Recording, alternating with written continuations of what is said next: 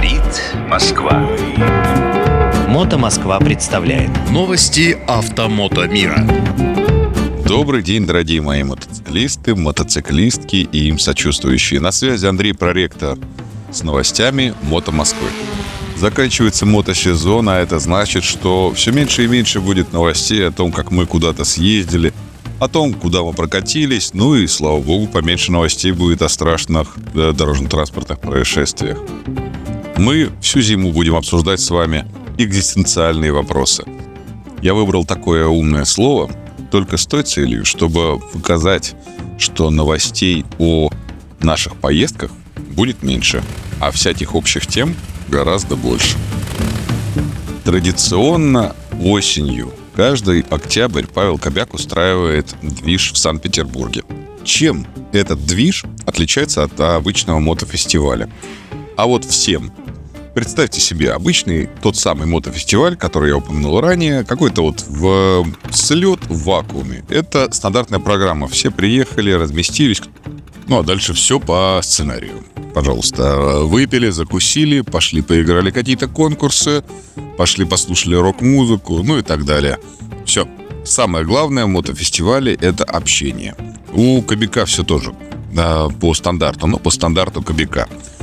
Основная суть в том, что всех собирают в Санкт-Петербурге в одной гостинице, организуют культур-мультур программу. Я заставал, когда мы в Петропавловской крепости из пушки стреляли, и когда на трамваях катались, и просто смотрели разное кино, участвовали в шоу-программе и подобные вещи делали. А на следующий день, вечером, обычно это суббота, начинается самое-самое интересное. В этот раз это было космическое шоу. Большой-большой костюмированный праздник с выступлениями артистов, с э, поздравлениями, наградами и со всякими разными движухами.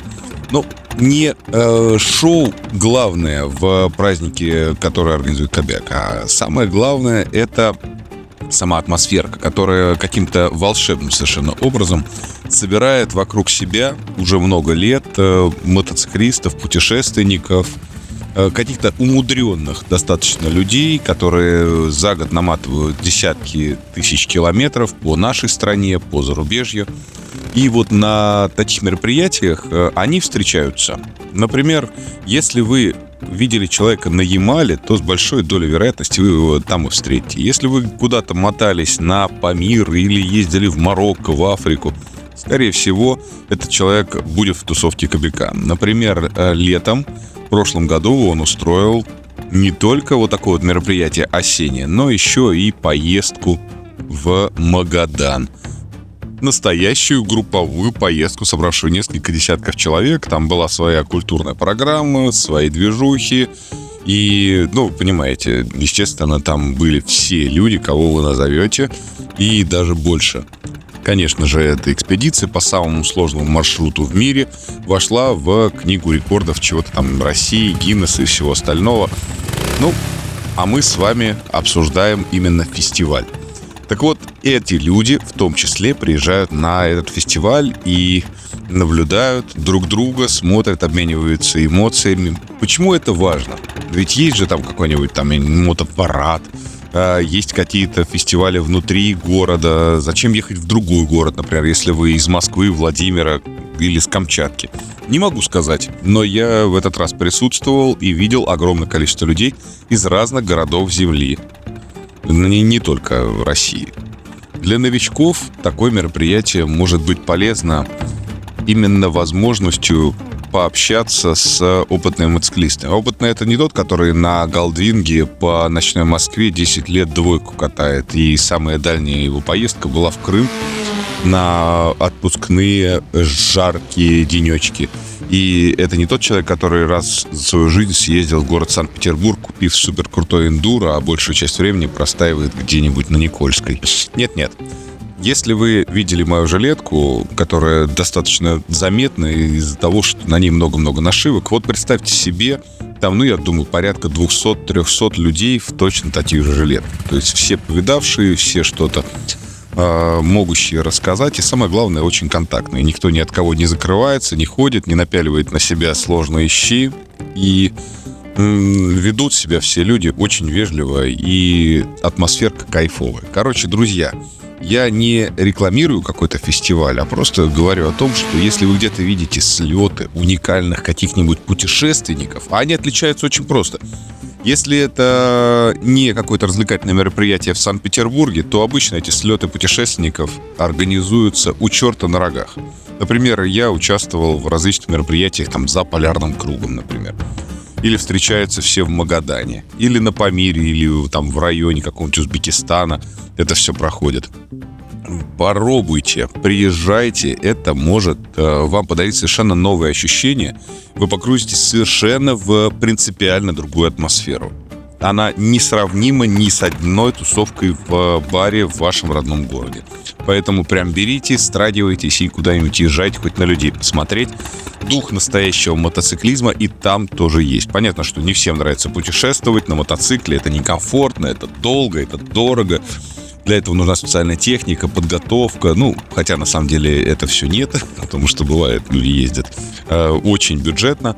Но глобально это как минимум время. Если у вас этого времени нет, то приезжайте посмотреть на других людей, обменяться впечатлениями, потому что из тех, кого я встретил, ну, дай бог, один процент или даже меньше хоть что-то снимают, хоть какие-то блоги ведут. Люди ездят для себя, и неправильно считать, что мотопутешествие — это то, что снято и выложено. На самом деле снимается и выкладывается малая доля, и она совершенно точно не передает всю гамму чувств, всю атмосферу, а является просто такой призмой, через которую вот данный конкретный человек увидел вот такое путешествие, вот этот вот маршрут. В общем, э, друзья, приезжайте на разные фестивали зимой, несомненно, кайфанете. Ну, а чтобы разбавить вот этот вот э, рассказ о фестивале, я сейчас вас повеселю. В Мото Москве традиционно каждую осень начинают выкладываться потеряшки. Представьте себе, например, мотоцикл стоит около вашего подъезда, и вы на него ходите и смотрите каждый день. А свой-то мотоцикл вы либо используете регулярно, либо уже поставили на стоянку в гараж, или в какой-нибудь паркинг на зимнее хранение, а этот бедолага стоит и стоит. У меня у самого около дома таких штук 5. Просто, ну, не двигаются. Купил человек мотоцикл и не использует его по назначению. И вот он у него там полсезона стоит, а то и весь сезон стоит. Пару раз он выкатится, покрытый пылью, помоется, обслужится, наверное, и встает обратно. Более того, несколько мотоциклов у меня зимует под окнами, ну, достаточно длительное время, может быть, уже 2-3 года, никуда они не уезжают, ни на какую зимовку, а просто стоят.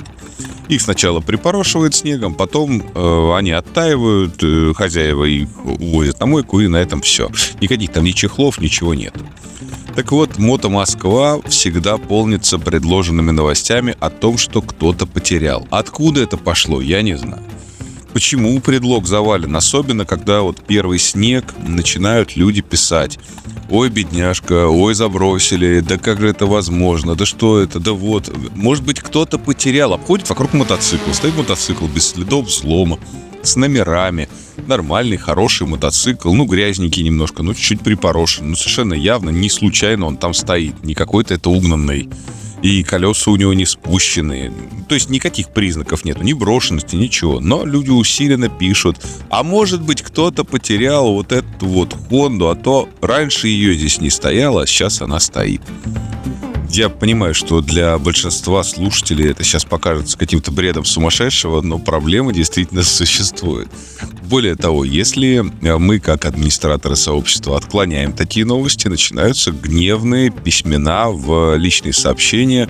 Вы что, а может быть у кого-то его угнали, а может быть кто-то его потерял. Потерял мотоцикл на полном серьезе.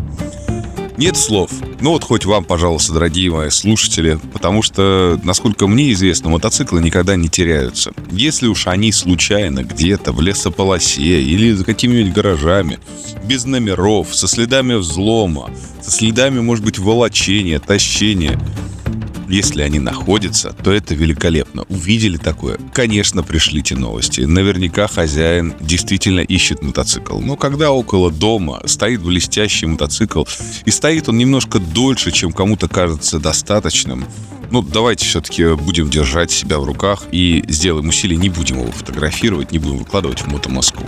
Вот такие вот э, интересные рассуждения на этой неделе. А, На волнах Моторадио специально для вас был а, поздний осенний Андрей Проректор. Всем пока, удачи на дорогах, берегите себя. Говорит Москва.